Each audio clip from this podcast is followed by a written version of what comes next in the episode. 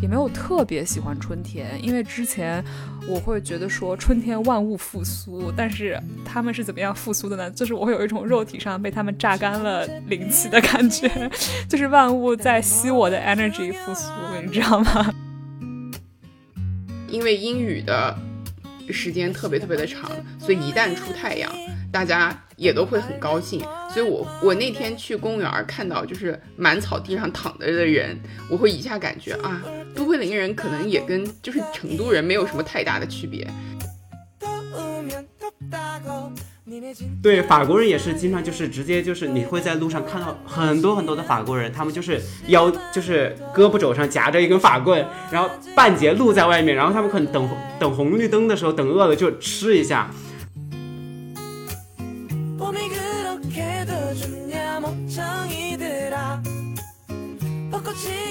Hello，大家好，欢迎收听新一期的《从长计议》，我是香音，我是亚龙，我是嘉哥。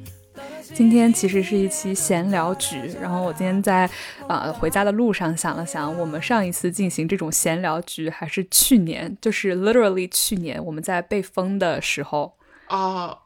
哦，我我记得我记得，Euphoria，去年聊到了什么亢奋？对，去年聊到了亢奋之后疯狂计较，那但是。短短一年时间过去，其实我们的无论是地理位置还是生活都发生了挺大的变化。然后又在这样的一个春天赶到闲聊局，开始闲聊局，然后我们竟然还在录这个博客，意料之外，情理之中。而且现在多了这么多人听我们闲聊，我觉得还挺神奇的。是的，是的，哇，上一次居然也是在春天呢。对，今。这次聊也是在春天，真的真的差不多刚刚好是一年。然后当时我记得也是在风控的时候，我记得是不是好像就是那个闲聊局完了之后，我们就连宿舍门都出不成了，因为我记得是的，是的，对，当时当时我还是在箱子里录的，谁知道呢？那是就是在箱子里的最后一期，就是很久很久之后才回再回到箱子里面，真的是一年过得太快了。对，而且我记得当时也是我们，就是三个人的情绪或者是状态，在维持一个比较高位的时候，然后录了一期比较欢快的节目。但是自那之后，就尤其是你们俩因为被 封，就整个状态开始往下跌，一直跌到谷底。对，所以现在今年又是完全不一样的一个状态了。是的，我现在回忆起来，真的觉得特别搞笑。其实当时我们还是出于那种有点半调侃的心态。我我印象中就是稍微谈了一下自己怎么缓解压力。我是不是是不是那一期我当时说看鬼片的事情？是的，是的。对对对，然后亚龙说他看有风，然后那一期亚龙把耳机摘了。是的。哦，对对对。对，反正就是就是那一次，结果没有想到之后，就是这个话题越来越严肃，我们越来越开始深入的讨论，就是自己这个精神状况每况愈下的时候应该怎么办？就谁知道呢？结果这样子过了一年，现在大家，我们现在三个是在完全不同的国家，我觉得在当时的那个位置是根本没有办法想象的事情。这一年说快也快，但是实际上真的发生了很多事。嗯，你们觉得和去年这个时候的自己相比，有了一些什么改变吗？你看，我发现我总是提出这些，就是非常非常 random，但是又又需要让人思考一下的问题。那嘉哥先来吧。你好烦，我正我正准备就是等香一话一落，我说嗯，亚龙先来，然后没有想到这个话茬被抢走了。但是就说明你们俩还是不够 proactive。像我的话，我就会先提出问题。啊，我觉得，我觉得首先就是最大的变化肯定是身份的转换。这个我们其实之前也说过很多遍了。当时，呃，我记得去年我们在聊这个的时候，虽然说啊。呃，当时也面临着就是毕业考呀各方面的这种压力，但是还是更多的处于学生的一个心态，更多的想的是怎么样，就是把每天的练习做好，怎么样更好的提升自己的口译能力，这其实是我当时最主要的一个点。然后现在变成社会人了之后，其实我感觉就是我进入社会人的这个状态，可能。就是没有我身边的其他的一些，就是直接从应届毕业生然后进到职场的这个人的过渡要快一些，因为说实在的，到现在我可能也工作了快小大大半年了嘛，我七月份入职的。但是我会感觉，可能从最近的这几个月，等我来到都柏林之后，然后相对稳定下来之后，我才会就是特别认真的去思考自己，就是转换到这样的一个社会人的位置之后，我的比如说我的未来的职业规划可能是什么样的，我才开始真正认真思考这样的事情，因为我当时。刚入职的时候，我也没有想特别多别的，因为我当时虽然在北京，但是我知道我不会一直待在北京，都柏林才是我最后要去的地方，所以我当时告诉自己的是，就是目前先把自己手上交到交给我的事情先干好，然后等我到了都柏林之后再说。所以说，可能我来到都柏林之后的这几个月，可能这三四个月，才是我真正的开始把自己完全摆成一个社会人的心态。来思考自己的生活、自己的未来这样一个阶段，所以我觉得就是这个过程有给我一种说快也快，说慢也挺慢的这种感觉。对我，我接着说吧，因为其实我的境遇和嘉哥差不多嘛，就是可以说时间轨迹是完全一样的。然后嘉哥在北京待着的那几个月呢，恰巧就是我脚伤休息在家的那几个月，所以说那几个月我觉得也。就是社会人的感觉是不真实的，但是现在都已经 return to office 了嘛，就是感觉，呃，而且大家，你他们两个是都知道了，就是我的工作大概是之前翻倍的忙都不止，然后所以说，所以说也是真的体会到了，嗯，就是真正的社会人或者真正的这种上班族的感觉。然后我还特别共鸣嘉哥的一点，就是说思考未来的这件事情，因为我觉得就是。是每一个以翻译为职业的人，尤其是做口译的，基本上都会思考的一件事情，就是无非就两个两个选择嘛，那就是转行，要么跳槽。对，就是就是就是我会，我最近越来越觉得，呃，也不是最近吧，就是不久之前的那段时间，我越来越觉得，就是上学的时候，它是。像升级打怪一样，就是你读书不管读得好和读得坏，然后只要你还过得去，你过了一年之后，你就会升一个级。这个级可以从数字上体现出来。然后你读一段时间你就毕业，然后你就找工作，就是是感觉一个一个里程碑非常简单。但是我们现在就是要去自己制造一些里程碑的时候，就是我感觉很迷茫。对，然后嗯，然后就是希望我自己。本能的尽快的给我找这样的一个答案，就是我到底是想要转行，还是想要跳槽，或者是想要未来怎么怎么样，然后往这个方向去努力。就是我特别想给自己找一个那种浮标吧，或者是里程碑。但是我现在就是我最近觉得其实没有必要这么逼自己这么着急，因为现在我觉得我连这种对于职场人生活苦乐的体验的。五分之一，我觉得都没有达到吧，所以说，嗯，就是可以不用逼自己，不用那么着急，就是再体验一下上班的生活。而且，虽然我们现在也还是做口译，其实说实话，就是工作的相当的一部分和上学其实区别不是很大，就是。说句难听的，你每天就是在口译练习，然后也是要想着把它怎么做好，只不过你还需要去做一些别的事情，然后还有一些职场的人际关系的这种呃一些 effort 需要放进去，但是其实差别也不是很大。然后我在这个领域，我觉得我也没有做到最好，然后也没有说尽可能的去利用我的这个工作的。呃，机会，然后去了解这个行业，然后去在这个公司里面多认识一些人。所以说，我觉得现在可能逼我自己做出这样一个是要 jump ship 还是要转行的决定，是不是非常的成熟的？就是我还不具备成熟的思考这个决定的能力。嗯，所以说，我觉得就是我最近吧，也是最近的这一两个礼拜才觉得可以暂时不那么的逼自己。然后，呃，特别是我们工作最近会接触一些在互联网行业里面可能待了，嗯，少则四五年，多则九十年的人，然后和他们交流，就是看他们的工作的时间在他们身上反映出的那些年轮，就是我更觉得我还挺挺那啥的，可以不用逼我自己这个样子。是的，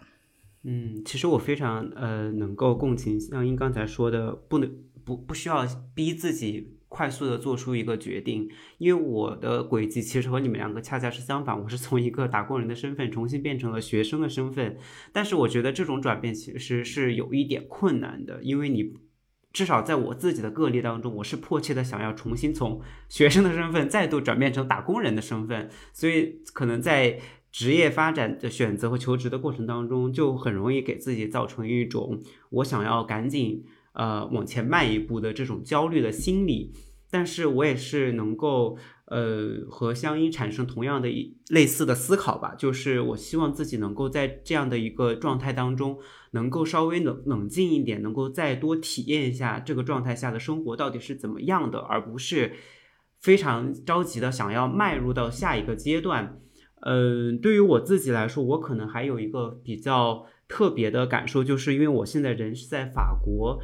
嗯，可能在除开我本身的一个学生社会人的身份上的一个呃挣扎或者是焦虑之外呢，我可能还有文化层面上的一种体感、一种感知，就是我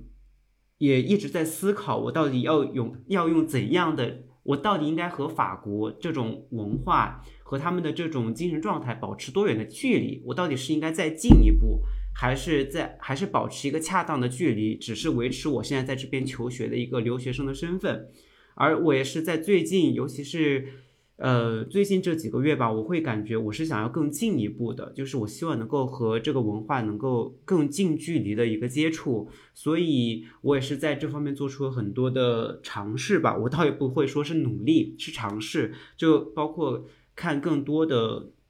这边的文化作品、文化产品，然后以及它的自然景观，还有它的历史、呃故事等等，我觉得我都是在非常有意识的去进行接触、了解。我觉得能够产生一种非常奇妙的感受，尤其是现在，呃春天吧，我觉得不像是杜柏林，法国的春天其实来的蛮明显的，就是从。三月底四月初的样子就已经是一些有意义的拉踩，没事，有意义的欧陆拉踩，都都已经都已经躺到海底了，就随便踩吧，谁都知道。对，欧洲凝固塔，我觉得就是。对我们，我们经常笑他是什么欧洲阿兹卡班什么之类的，真的。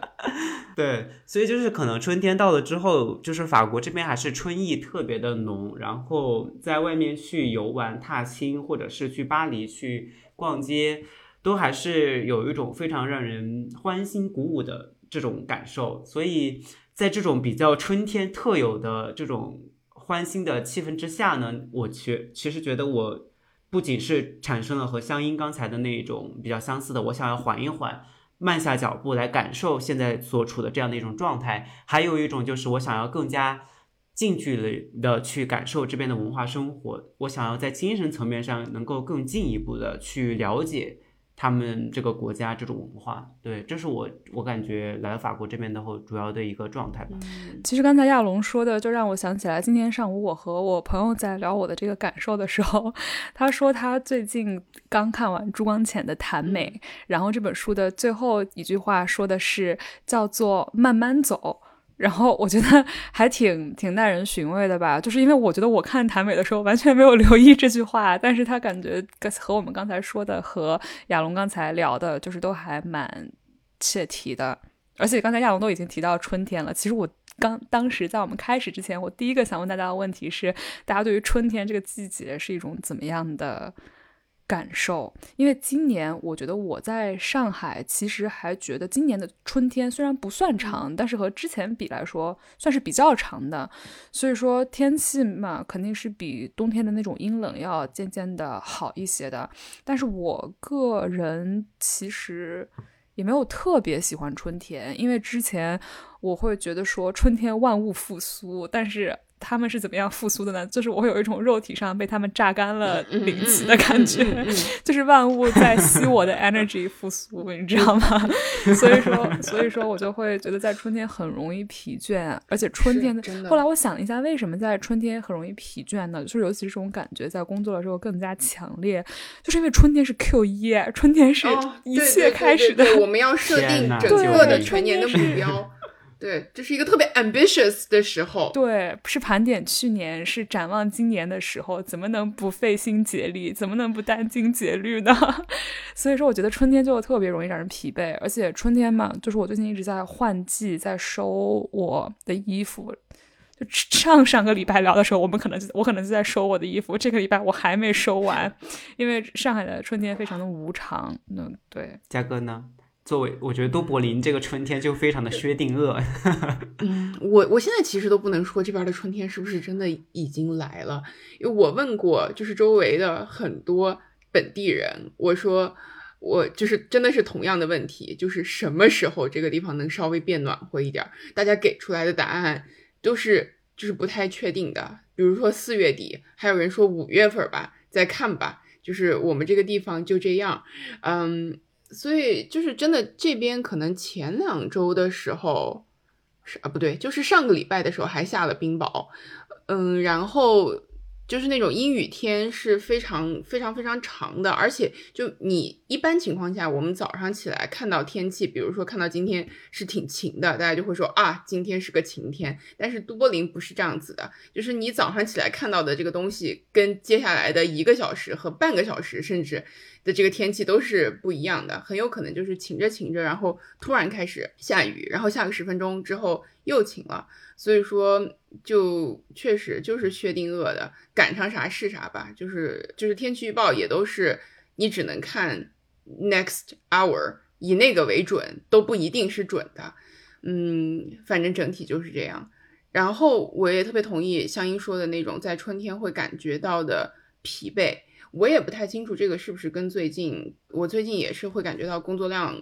往有往上走的这个趋势。然后再加上可能像您说这个季节带来的影响，我也是会感觉非常非常的疲惫。然后前面香音说到的，就是在在最近意识到了，可能比如说在工作上对自己的职业规划上，这种心态不用特别的着急去逼自己。我对这个结论非常有共鸣，但是我可能的出发点不一样，是因为我发现我就是不管是精神上还是身体上，我做不到的，我逼不了自己了。就我再这样下去不行的，可能可能会出现一些什么问题的。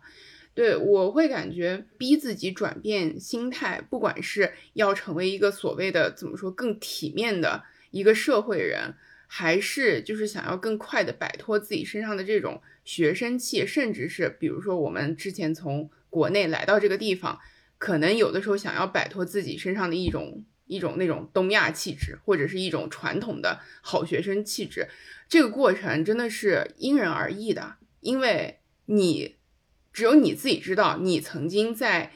过去就是身上沾染了，到底沾染了多少这个东亚气质，到底在这个这个应试这个卷的这个体系里面被规训到了什么样的一个程度，然后你现在想要把自己慢慢慢慢的剥离出去，这个过程到底有多艰难，到底需要多长时间，这个东西都是说不定的。你再去看周围的人。怎么快的适应，或者是他们感受到一些什么样的痛苦，这些东西是没有办法横向比的。And again，你试图去横向比，就再次印证了你还是这个东亚心态，对吧？我会感觉到自己从身体上以及从心理上都没有办法再这样逼自己了。也不是说我完全就不想逼了，我还是有这个蠢蠢欲动的这样的心态，但是确实就是就是做不到了，做不到了，嗯。忽然想问一个很俗的问题啊，就是因为嘉哥刚才在聊了都柏林的天气，我想问你，到了都柏林之后有看 James Joyce 的《都柏林人》吗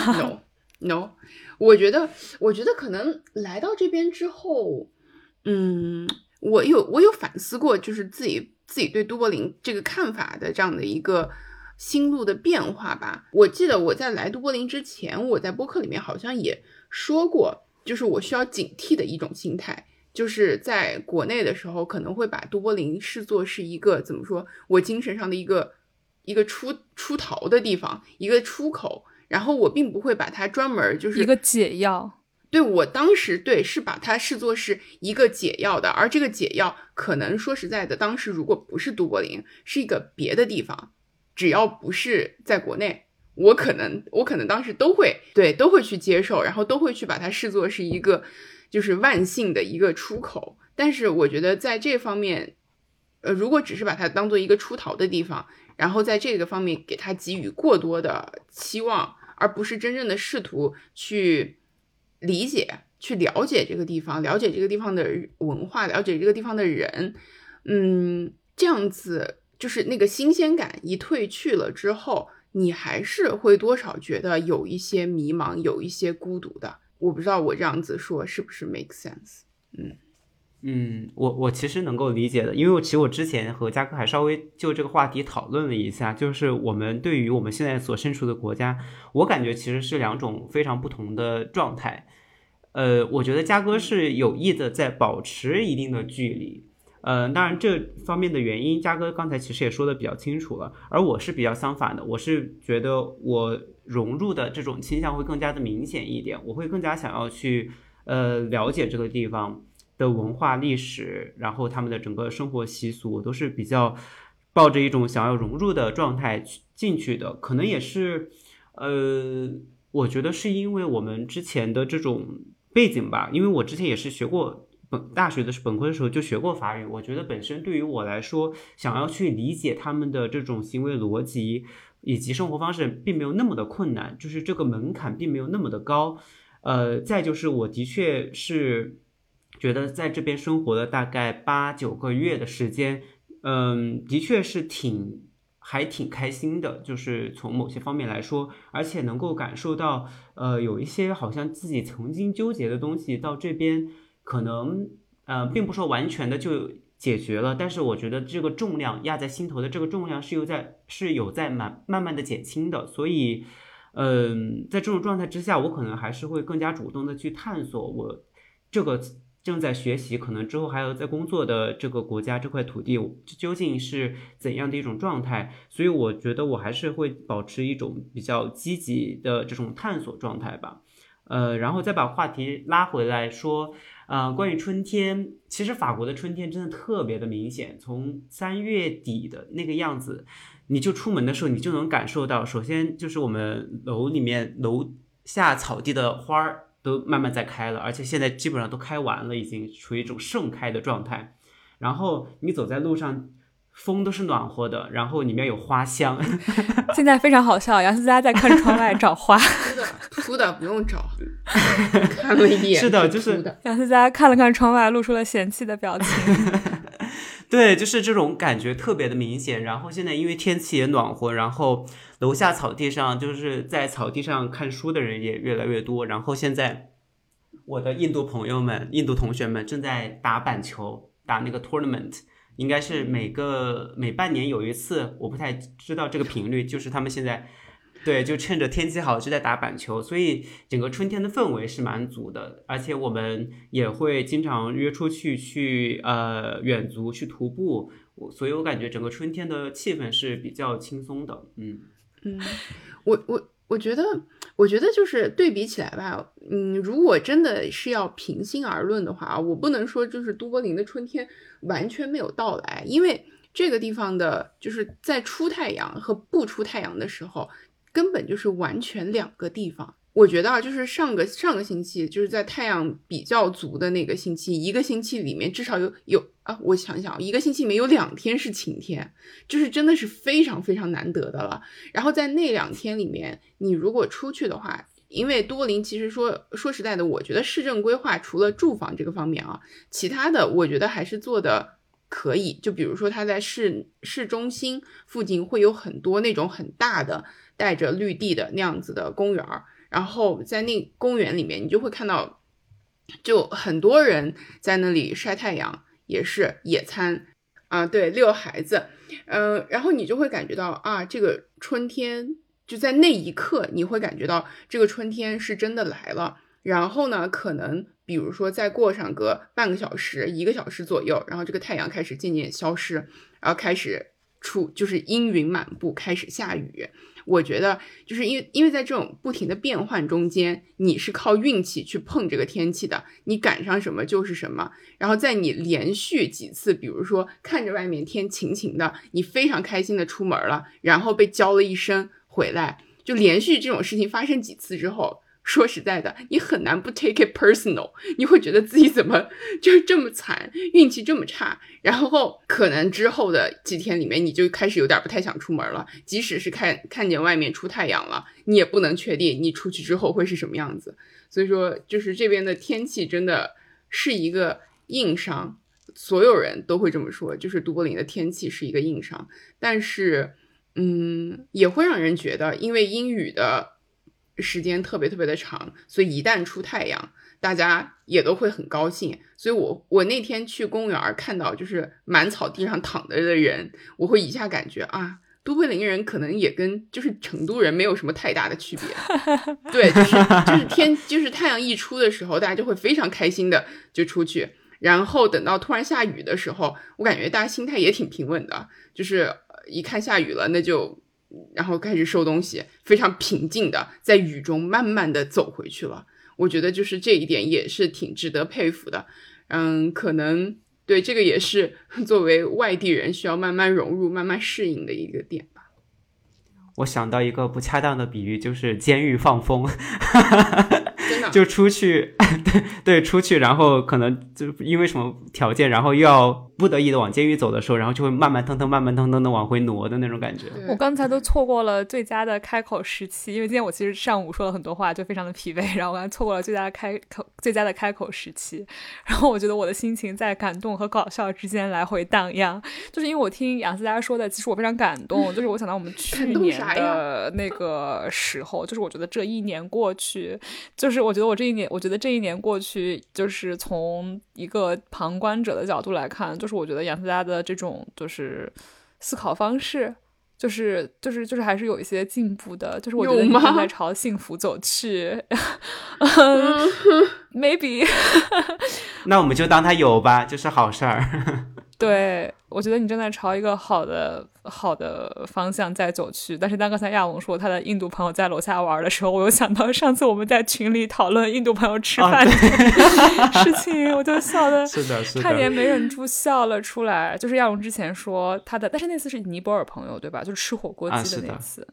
但是，呃，尼泊尔和印度其实他们的呃部分的文化是很接近的，包括我也只从我的朋友那边得知，就是尼泊尔他们会有很多人会去印度求学，然后对，因为尼尼泊尔也是有那个呃种姓制度嘛，所以就其实两个地方还蛮接近的。嗯，对，忽然想起来，今天早上看到一个新闻，说很有可能印度就今天超越了中国，成为人口第一大国。对对对对，我也看到，是的，有种 somehow 见证了历史的感觉。Anyway，但是那次很好笑的是，简我简短的说一下，就是我在外面吃印度菜，然后我发到我们的群里，然后亚龙说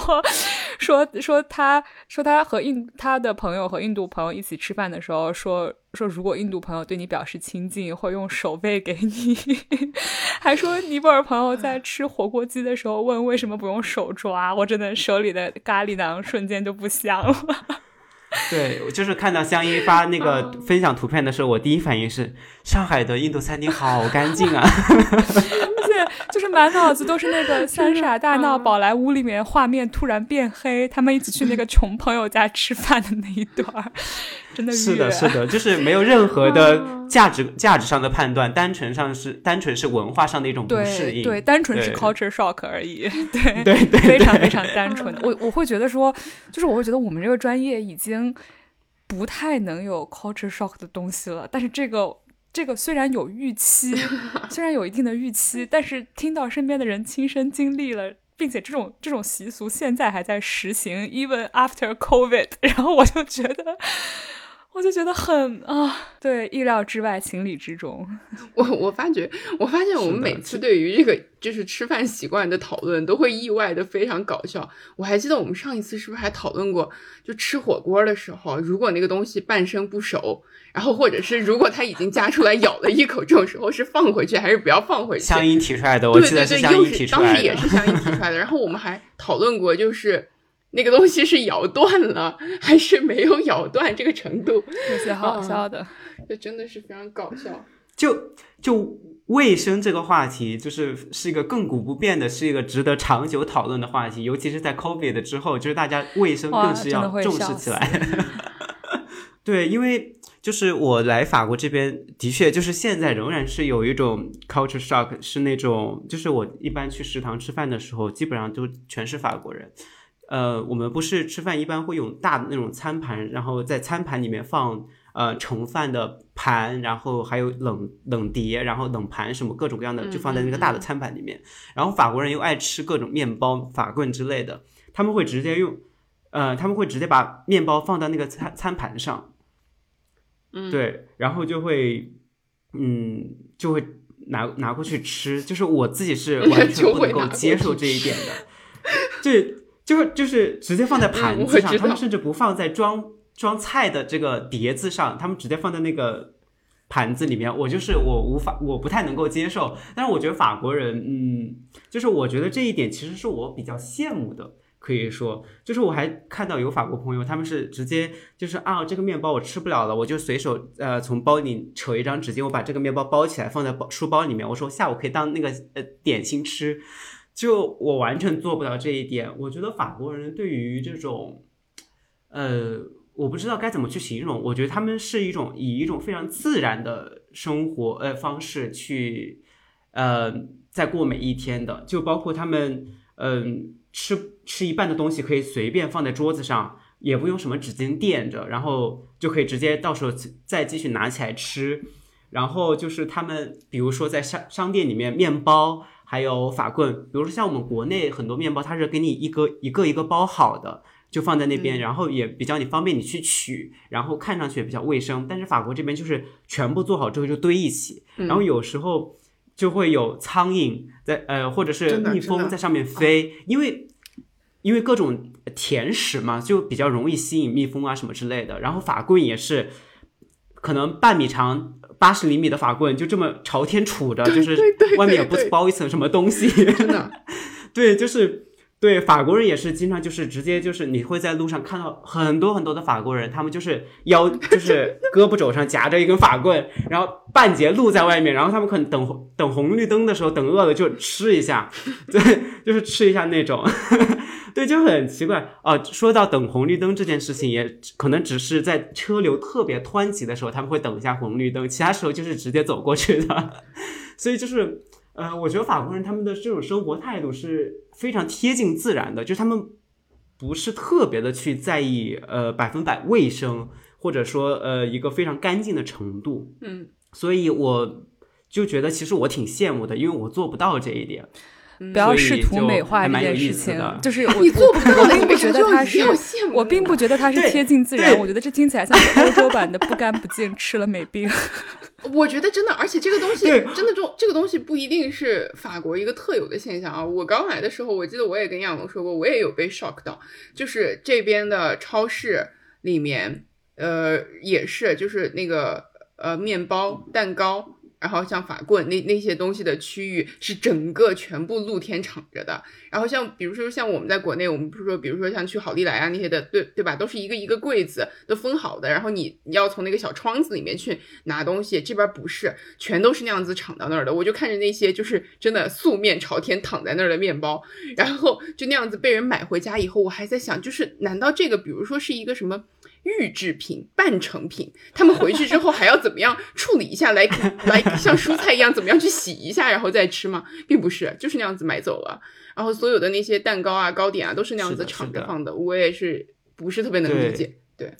但是如果从另一个角度来说，会不会这样子对免疫力比较好呀？因为我记得之前我们好像说 过，我们好像说过哦，怪不得这就是不干不净吃了没 病。我之前突然顿悟了，就是 是。我之前还和我的中国朋友讨论过，我们说是不是就是因为他们从小就这样习惯，所以他们体内的菌群已经和我们不一样了，所以他们就是更能够接受这一套。我们之之前还讨论过，对，之前不是。之前不是我们有也是有做过一个演讲，还是看过一个视频吧，然后讲的就是因为现在无论是国内还是国外的家长都给小孩子消毒消的太干净了，所以说小孩子其实很容易得那种儿童癌症或者是儿童白血病。是的，是的。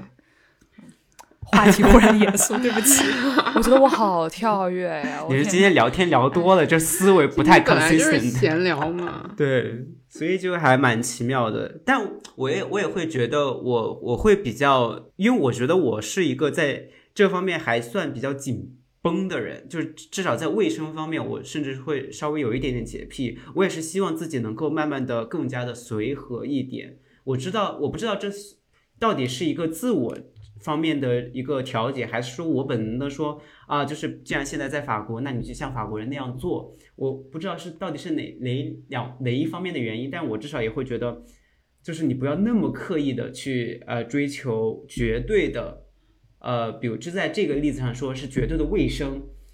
那我觉得，其实在这方面慢慢慢慢，你能够有一点点松弛之后，其实我觉得慢慢在生活的其他方面，你也会没有那么紧的去呃绷着，要求你不管什么你都要做到百分百。嗯，不管怎样，我是会有这样的一种感觉，就是生活当中很小很小的事情，但是你把那个口稍微松一下之后。它还是会慢慢慢慢影响到你生活的其他方面，就是包括我现在，我就觉得还蛮自然的。就是说，呃，包括以前我在餐厅里面去买三明治，我看到他们法国人做三明治，真的就是那种非常粗粗暴的，就是给你去做。然后我觉得那个卫生条件吧，我也不敢恭维，就是那个板子感觉都用了很久，都快有点发黑的那种。对，就是。但是我觉得大家都很自然，所以我觉得我可能在度过了大概半年左右的那种不适期之后，我现在也是慢慢能够接受了。我觉得这也影响到我生活的其他的方面，就是我对于其他方面可能就是要求不再是那么中国化的一种完美式的要求，或者是我个人的那种完美化的要求，我会慢慢慢慢更松弛一点点。对我从一个旁观者的角度听出提一个可能是。就是怎么说呢？就是不一定 make sense 啊，因为我觉得听亚龙的这个结果，就是我觉得结果是更松弛，是更好的。但是我觉得你要求自己，就是这个方向是好的，但是你要求自己变得更自然，这个过程是不是本身就是另一种程度的 uptight？就是就是自然，就是自然，你要要求自己变得自然，我听起来觉得很累。但是但是结果是好的，所以我觉得倒也还可以。对，我会有这样的一种体感，就是呃。就又回到我们非常经典的掰棍子理论，就刚开始总得使劲儿一下，就是你不使劲儿，它没有那个趋势，它没有那个 inclination，它就是没不行，就是直的，它永远都是直的。你你得刚开始你要想让它弯，你得使劲掰一下，你得让它有那个趋势之后，它才慢慢慢慢慢慢，就像那个果树呃果树一样，你得首先把它。呃，比如说你想让树花怎么往一个方向长，你得首先把它绑住，往一个方向绑住，之后之后它才慢慢慢慢往那边长。我觉得，呃，当然，我觉得香烟说的是有一点道理，有一定道理的，就是你肯定是要求松弛，就不是真正的松弛。但我还是希望 自己能够稍微做一下，是因为我觉得我连要求松弛都还做不到，我怎么可能达到真正的松弛？我觉得我至少得。所以我说，就是就是我不 judge 这件事情，是因为我觉觉得结果至少是的，是的。我觉得就是，哎，怎么说呢？哎，生活就是一场实验了，对。Interesting。是，而且而且我会觉得，就是关于松弛这个事情，是你想松弛和松弛的结果发生这两个东西，我觉得有点像，就是讨论鸡生蛋，蛋生鸡一样的，对对对吧？就是你到底你去细化到某一个瞬间，是你产生了某种这种趋势、这种欲望，然后才促使了整个过程的发生，还是它一定是自然而然发生的？我觉得就是对这个界定，倒不不一定需要，就是对做的那么明显。但是我会还我觉得我是同意香音刚才的这个观察的，就我感觉亚龙肯定他是首先比较喜欢法国，然后他告诉自己可能。就是有想要去融入的这个意识，然后这一切才会这样子是的，是的，就我觉得这好像说起来好像是一个，就是亚龙找到了一个喜欢的男的或者是女的，然后但是他为了 为了改变自己是改变自己是吗？为为了这个爱的人，对，为了爱人改变自己。天哪！我瞬间我觉得在换成这个例子之后，我突然就要三思一下了，就是因为我放到 我放到人身上，我可能就就是我觉得这本身也是一个很法的。很法的一个类比，对对对，不要被我的言论影响。是，我也觉得这个对对对，你就生生活在 the city of love，love，救命啊！我，然后我在后面唱 seasons of love。我觉得，我觉得我是。我来法国这边，我对于这种 City of Love 的感知完全不一样。我觉得就是，或者是我在这里能不能插一下，或者是 Beatles 的 Love Love Love，然后你就垫在这里好吗？能把这个当 BGM 垫在这里？我已经记下了。可以，就是就是法国这种爱呀，我真的是，我觉得它就是那种像钻石一样闪闪发光，但我真的。我不敢去拥有，你知道吗？我怕硌着。就是为什么像钻石一样闪闪发光呢？我们上次有没有讨论，就是亚龙在街边上看到人舌吻的事情啊？我们这个有录过吗？是没有录过，没没没录 没录。我们应该没有录上，我们只是私下讨论。你刚才说被钻石闪瞎了，怕硌着，我第一个想到的就是这个例子，就是。呃，就是我们私下，其实我们之前不是三个人有在私下讨论过感情观啊之之类的事情，我就说过，我其实还是比较偏向于就是非常呃传统的，就是 有点美式的那种传统的原子家庭的那种价值观。但是在法国，我不知道是因为我所处的环境，就是因为是一个在法国来说相对比较精英的团体，然后大家都就混的比较就是开嘛，就是就是互相之间可能就没有那么多。呃，顾忌，然后大家都是玩的比较开的那种，所以就给我自然而然给我造成那种，能不能，就是啊，你还能不能在这个程度上描述的再隐晦一点？你再隐晦一点，我就不知道你在说什么了。你知道 就是我会觉得，天哪，我就有一种李姥姥进法来法国的那种感觉，就是天哪，就还可以这样，就是哇塞，就是就是一次又一次被法国的那些呃感情。感情观吧，就是就是有点有点被刷新认知的这种感觉，所以我有点就是虽然大家都说呃法国尤其是巴黎是一个浪漫之城、爱之城，但我真的不敢期望我在巴黎找到什么真爱啊什么之类的。我觉得那可能就是三秒钟的真爱吧，就是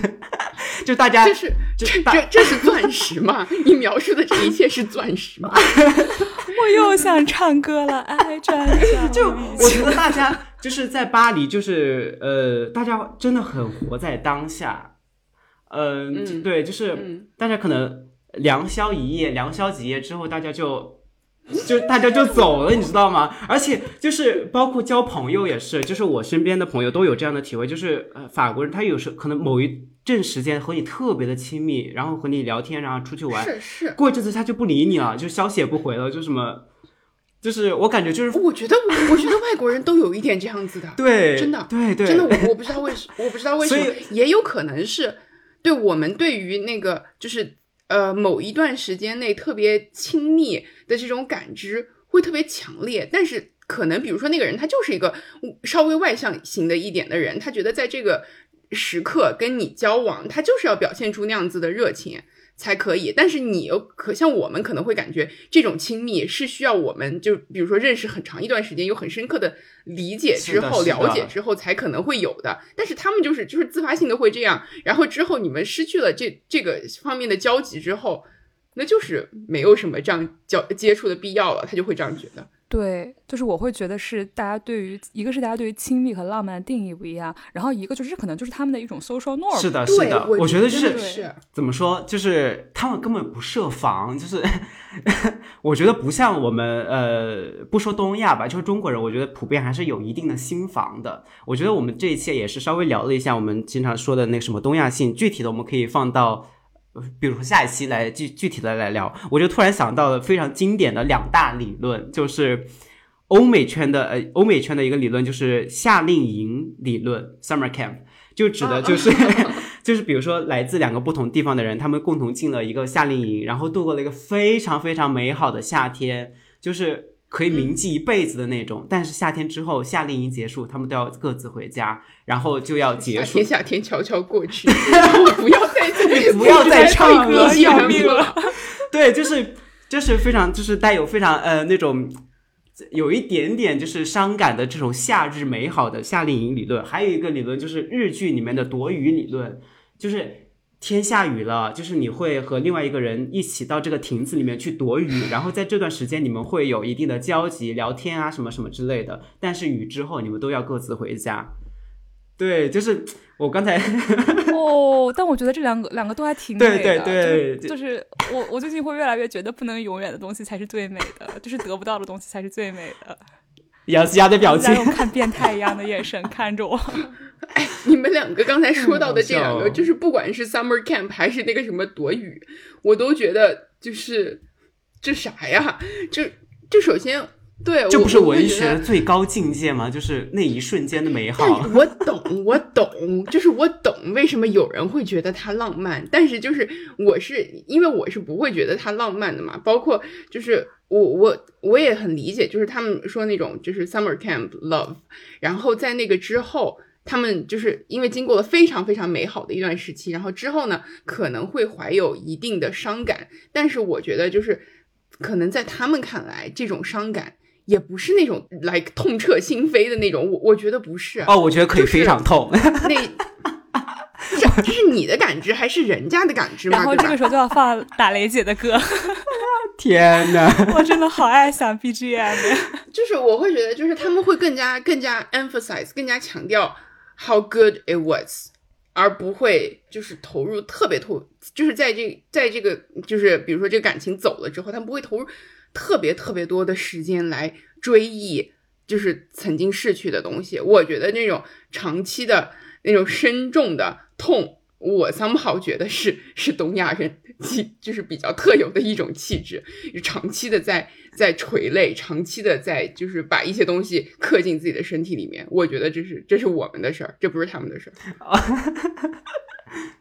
我忽然想到又一个非黑即白的问题啊，就是我经常问的那种，不是这个极端就是那个极端的问题啊，就是就是也是我最近在看到别人在讨论的，就是你们是想成为这个人唯一的初恋，某个人唯一的初恋，我们就把它设定为一个，你看我很会提问，我们杨思佳又翻白眼了，就是你是想，假如有一个对你来说很重要的人，然后你会想成为他唯一的初恋，还是想成为他最后的爱人呢？肯定是我，我选二。那我我我也会选二啊！我觉得我最近想选一。救命！天哪，你好变态！嗯，对，你们选二的理由是什么呢？嘉哥说吧，我觉得还挺简单的。哎呦天哪，我脑袋里面又开始播音乐了，就是就是，对我脑袋里面一直在回荡一句话，就是 I wanna be your end game。哦，嗯，哦个啥？我还没说呢，我自己都还没想清楚呢，但是。呃，我对感情的这种认知，包括就是我绝对不会对别人，至至少 so far 绝对不会对一个人一见钟情的这种心态，大家也可以感觉出来了。我是觉得，就是那种陪伴的时间维度，对我来说是感情里面一个非常非常重要的一个点。我我会觉得那种就是一下子冲上头的荷尔蒙，肯定是呃。从化学角度来说，它带来的这个影响，这肯定是我们需要承认的。但是我本身就是会更喜欢那些，呃，能够维持的比较长久一些的东西。I love things that last，或者是不不一定是，就是一定要到最后吧。但是我会希望这个这个事情能够就是越久越好。本一见钟情派又要开始出来为我们发言了，就是哎，一见钟情之后也可以 last 呀？为什么一见钟情之后就不能 last 呢？呃，我会觉得就是这两个选项当中吧，呃，初恋就意味着那你就是初恋啊，初恋之后就呃就没了呀，就是会还会有第二恋、第三恋、第四恋，而且我觉得呃。我不太清楚，在其他的文化当中啊，至至少在中文语境当中，我会感受到我们对于初恋是有一种把它神圣化的，把它放到那个神龛里面去，让它闪闪发光，就啊这辈子忘不了的就是这个初恋，就是初恋什么，嗯呃，我我我不知道这是不是对于一种纯洁的向往和追求。就大家往往会觉得两小无猜的，我觉得是一种一种那种过度的执着，对于所谓纯洁是的，是的，是的这种过度的执着。就是我觉得我之前呃，就是在年 就是在很小的时候，可能也会有这样的想法吧。但是后来我会呃觉得，我对于这方面没有那个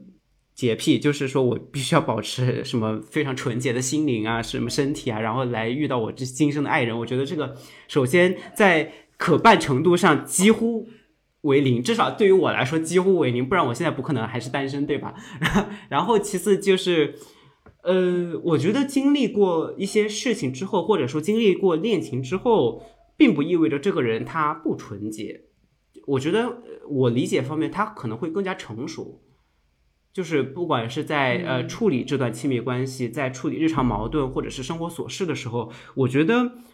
和成熟的人在一起进入亲密关系也未尝不可。是相反，可能是一件更好的事情对于我来说。所以这两个选项要要选的话，我肯定也是会选呃最后呃第二个选项，就是在时间的加持之下，我我也更愿意和更加成熟的人谈恋爱。我觉得你们俩在这个问题上都想的好深哎。其实我问的时候只是一个很直觉的问题，就是我自己想答案的时候，我都没有想过那么深。但是我会赞同你们俩刚才所说的，就是时间维度还有成熟都是一个很重要的标准。对，但是而且我我也赞同，我在提到初恋这个词的时候，其实它就是有一种暗示吧，就是暗示是你。永远得不到，但是却忘不了的那个人，对我觉得，我觉得此刻我们三个人是不是脑海里面都有名字浮现？我我大胆揣测一下，我不知道 啊，你啊你，I don't have，啥也没有。呃，anyway，但是但是但是我会。觉得说，如果这个人对我非常重要的话，我会想要在他的脑海里留下更深的印象。但是我觉得，在我日常心，就是很这是一个很自私的想法。但是我会觉得，在我的，在我的日常生活经验里面，就是无论是感情还是别的，我觉得都是得不到的，是别人会一直记得的。对啊，我觉得这一段。就是相应的这段想法，就是我一开始不是特别能够理解啊，但是我把它试图带入换了另外一个场景，我就一下子能理解了。你们还记得我上次推荐给大家那本书，就是《I'll Show Myself Out》，它里面想就是写到了，就是在他假想自己死后，自己老公会花多久再找下一个人，然后他会希望就是即使自己死了，你已经 long gone，你啥都不知道了，但是还是希望自己能够在活着的人心中能够。被就是记得记得更久一点，并且呢，就是他能够保持一个就是比较纯净的状态来多想我一会儿。我觉得这种心态我是可以理解的。就我也希望自己死后能被活着的人，if possible，记得稍微久一点。但是就那我们就直接从爱这个话题过渡到死亡这个话题吧。我会觉得就是我们对于这些的要求啊，就是我自己感觉就是。那不是只有活着你才能够感受到它的意义吗？是没有，所以说没有说这个一定是一个就是怎么说 rational thought，对对，就像是就像是包括你希望被一被一个人视作是他的白月光这种的，他是你做白月光又怎么样呢？对吧？就是对你和他你们的关系也不会产生任何。就是实质性的影响，因为已经就是这个设定，就是你们已经绝对不可能在一起了，所以对，但是就是人嘛，人人就是会有这样子的想法，有的时候可能会说是这样子贪欲，但是我觉得很正常。然后是把它带入这个死亡情节以后，我好像就一下子能够更加理解，嗯，是的，是的，就是为什么想要成为一个人心中的白月光，是的，是的，哎。是呀，没想到我这么一个 random 的问题，就是，就是，就是激发了一些比较缜密的讨论。就是，这就是为什么我们是 deep thinker。对，我觉得真的想的好深刻。但是 deep thinker 和 over thinker 之间的界限又在哪里呢？我觉得就是没有，我很难界定这个中间会有一个界限。我觉得没有界限，我真的觉得没有界限，就是一个人。他如果思考非常深入的话，我只能说，在不同的场景里面，他有的时候是 deep thinker，他想到位了，呃，然后有的时候在一些不必要的场景下面的一些深入思考，那其实就是 overthink 嘛。我觉得对，也没有什么特别的区别，就好处不好处都是自己能够深刻体会到的，嗯。好的，Anyway，我们今天我都忘了我们的话题是从哪里开始了，好像从回顾去年，然后又聊到了一些，对，又聊到了一些天气，然后最终还是不可避免的，就是 聊到了感情，对，进行一些纸上谈兵的感情观念研讨。好的，那我们那我们今天就就先这样吧，然后祝大家也都在春天不那么疲惫，比较愉快，拜拜，拜拜，拜拜。 팔짱 끼지 마 끌어안지 마. 제발 아무것도 하지 좀마. 설레지 마 심쿵하지 마 행복하지 마내 눈에 띄지 마. 봄이 그렇게도 좋냐 멍청이들아 벚꽃이 그렇게도 예쁘디 바보들아. 결국 꽃잎은 떨어지지 니네도 떨어져라. 몽땅 망해라.